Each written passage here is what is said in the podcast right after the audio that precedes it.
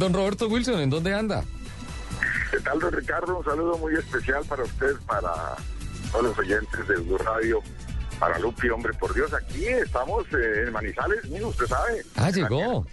Claro, en la tierrita, pues, con las carreteras bastante averiadas por el invierno, pero bien. Bueno, Roberto, y esta, esta semana, particularmente por el cierre en la parte final de la vía hacia Medellín, a todo el mundo que va para Medellín le tocó irse por Manizales.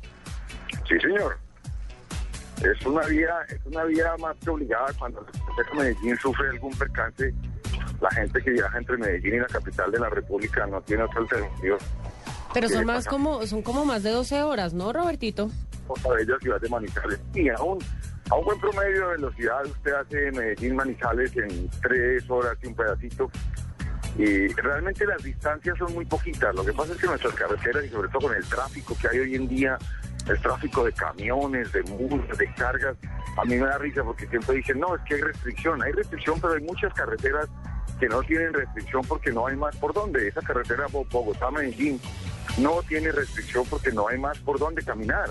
Entonces son carreteras que se hicieron hacia los años 40, 50 del siglo pasado, y sí que es cierto, cuando los carros eran distintos, la cantidad de carros era distinta, cuando el camión más grande era un camión de 6, de 7 toneladas.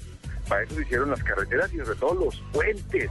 Lo más triste es los puentes. Ay, sí. Hoy, hoy en día con ese tráfico que hay, con esa cantidad de tractomulas, carrotanques, primero no sé cómo aguantan los puentes, digamos el puente Ignacio Andrade en la ciudad de Honda, esos, esos Ay, ingenieros... total.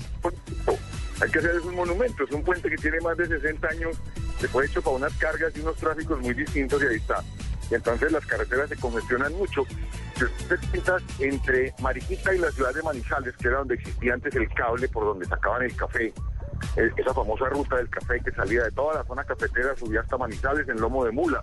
Ahí lo empacaban en las trilladoras, sufría todo su proceso de secado y clasificación. Lo empacaban en el cable, llegaba a Mariquita, de Mariquita a, a Honda lo llevaban en unas carretas y en Honda lo embarcaban por el río Magdalena, toda su travesía de lo que era el famoso río de la Magdalena para poder llegar a, Bocas de Ceniza, antes de Bocas de Ceniza y descargarlo, volverlo a montar a un ferrocarril para llevarlo hasta Puerto Colombia y ahí embarcarlo a Europa.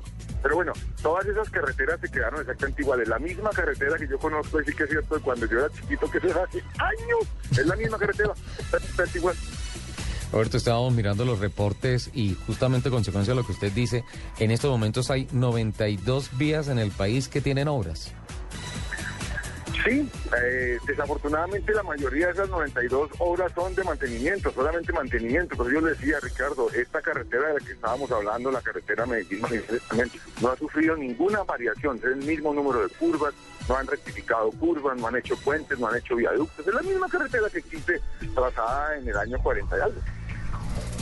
Qué barbaridad, don Roberto. Pues como no se aporta en infraestructura vial, nosotros en esta Semana Santa eh, estamos aquí hablando con y con nuestros invitados sobre los actos de contrición que tienen que hacer todos los conductores para ayudar al tema de la movilidad. Yo creo Arrepiéntete. que esa, esa batalla es una batalla perdida, el tema de pedir infraestructura.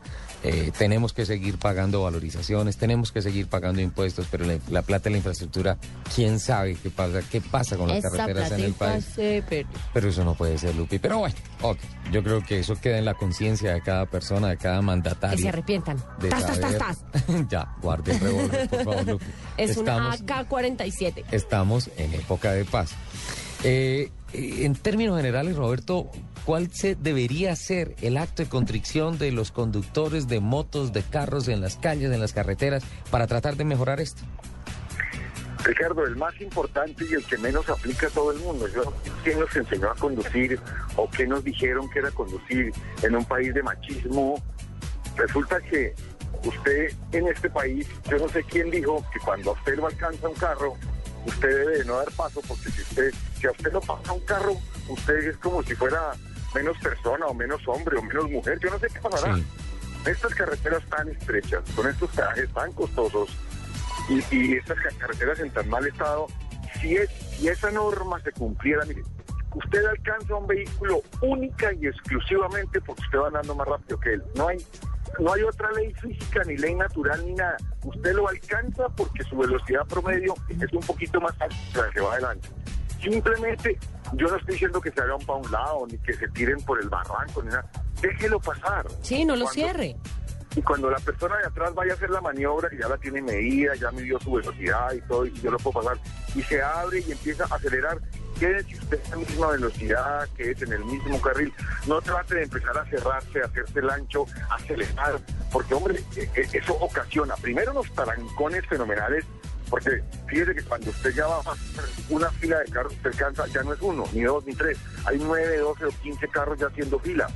Entonces, 15 carros haciendo fila detrás de un carro lento, para pasar ya necesita usted un Fórmula 1. Ya estamos hablando de 700 o 1000 caballos para poder pasar en estas regiones tan corticas de nuestras carreteras. Simplemente de chamazo. Deje que el otro vehículo pase. No, no se haga el ancho, no acelere, que puede, puede ocasionar un accidente gravísimo. Está jugando con la vía las personas que van en el otro vehículo y en el suyo propio y el vehículo que viene en sentido contrario. Si esa norma se cumpliera, nuestro tráfico en las carreteras se arreglaría cantidades. Hombre, deje usted no va a ser menos hombre, al contrario, dígale a sus ocupantes, a sus hijos, a su señora que va con usted, dígale, mire, yo soy un buen ciudadano, yo doy paso, el señor va más rápido, llevará más afán, quiere llegar más temprano, no puede caminar despacio porque el carro se le daña. Sabrá mi Dios qué líos tiene el señor, que el señor siga. Si ya me alcanzó, vuelvo y le digo, la única razón por la cual me alcanzó es porque va más rápido que yo. Déjelo pasar. Roberto, sabe que en el tema de los sobrepasos, eh, tengo que decirles una cosa. Lupi, Señor. Porque es que es bien estoy... Ricardo, de que usted fuera eso, le, le toca encontrar el único pedacito de carretera Sí. en tramos de más de 20 kilómetros que no tiene doble amarilla. y yo estoy, estoy... y lo tengo que decir. es que Otra de las tristezas mías es que la policía vial en Colombia se creó también en el siglo pasado, porque lógicamente las carreteras eran muy solas, los tramos eran, eh, eh, no, no, no había casi casas alrededor, no había celular, no había nada. Usted arrancaba en una carretera, digamos, en el mismo puente hacia Manizales, usted salía de Mariquita arriba hacia Fresno, hacia Letras, y eso era toda una odisea. La policía vial se creó en Colombia para ayudar al viajero, ayudarlo, desbararlo, marcar los varados, eh, recoger las manchas de aceite de los camiones que duraban 8, 10 y 12 días a la orilla de la carretera mientras los arreglaban ahí mismo. Para eso se creó la policía vial, no para esperarlo a uno detrás de una curva con una doble raya amarilla o un radar de, Sí. de- de los... ah, eh, Sí. Yo cada vez que veo eso me, me, me da un dolor de patria, me da un dolor de alma. Yo, y yo les digo, les digo, mire, si ustedes supieran, unos muchachos jóvenes, si ustedes supieran para qué se creó la policía vial en Colombia, eh, Ave María, para una cosa completamente distinta. Roberto, yo ando muy triste y les estaba hablando lo del tema de los sobrepasos, porque en esta semana he salido a recorrer diferentes tramos de carretera y me he encontrado que fracasé con mi campaña, Lupe. La de, La del la- la- la el del- carril izquierdo el carril es para izquierdo en las carreteras de doble calzada, el carril izquierdo es solo para adelantar. No, por el carril izquierdo se van siempre los más lentos. Solo para adelantar.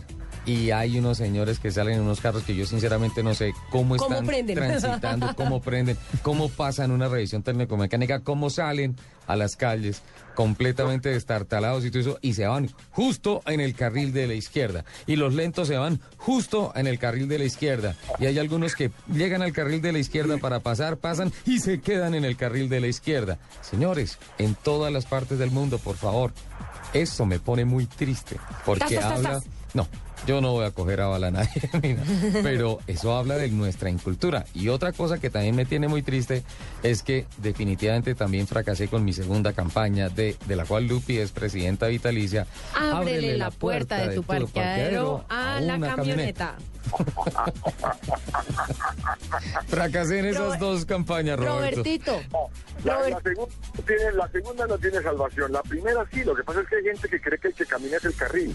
Entonces se hacen por el carril izquierdo porque ellos juran que el que camina es el carril. Y el, y- el carril va. Alguien me decía a mí hace muchos años, el tráfico en Colombia se lo tiran los izquierdistas y los igualados. van a 10 kilómetros por hora en el carril izquierdo. Y los igualados son los que se van al lado por el otro carril. Los izquierdistas. Y los igualados, Robertito, siguiendo. Robertito, siguiendo con nuestro tema del día, tú, ¿de qué te arrepientes Como conductor, como ¿no? conductor? Ay, como conductor no tanto. Yo creo, yo creo que yo he sido un muy buen conductor. Me arrepiento siempre que veo un accidente por carretera que se hubiera podido e- evitar. Me arrepiento de no haber empezado con nuestra campaña que traemos hace tanto tiempo, a- ahorita en estos últimos 10 años que me han dado la oportunidad de poder, de poder eh, enseñarle a la gente todo lo que yo he aprendido a través de mucho tiempo. Yo tuve unos profesores muy empíricos, pero muy buenos de ese tiempo, de aprender todos los trucos de manejo eh, para, para, para, que, para que los carros no se vayan de medio lado, para que no se estrellen, para que no invadan carriles, para saber cómo resolver cuando un vehículo hace un extraño. En la medida en que mucha más gente sepa eso, vamos a disminuir los riesgos por carretera. Eh, De eso sí me arrepiento. Cada vez que un accidente yo digo, ay, eso hubiera podido evitar tan fácil. Pero, pero bueno, de, de el manejo, bueno, sí, tal vez tengo que arrepentirme de mis años de juventud.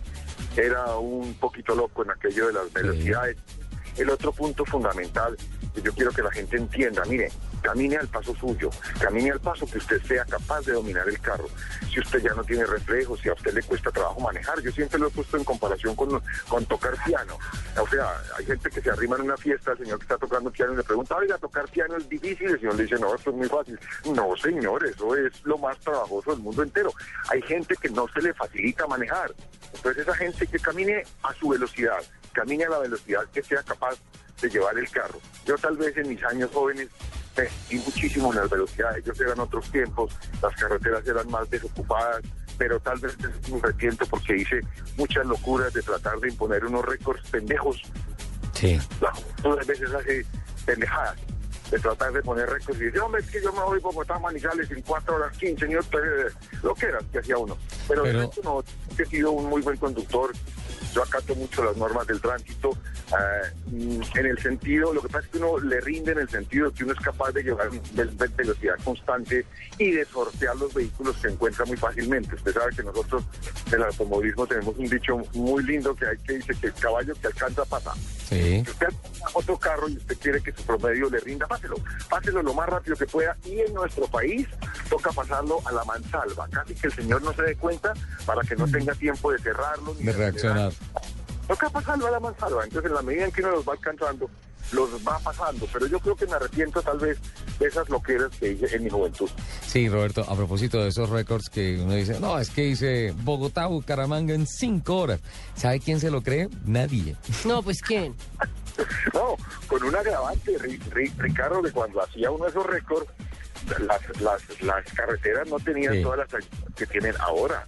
O sea, si usted mira, nuestras carreteras siguen siendo las mismas, pero todo lo que son las obras de arte, todo lo que son las aproximaciones, las señalizaciones, nada. En ese tiempo no había nada de eso. Nada. Lógica, el tráfico era, era, era, no, la mitad de la mitad de la mitad. Entonces era mucho más fácil.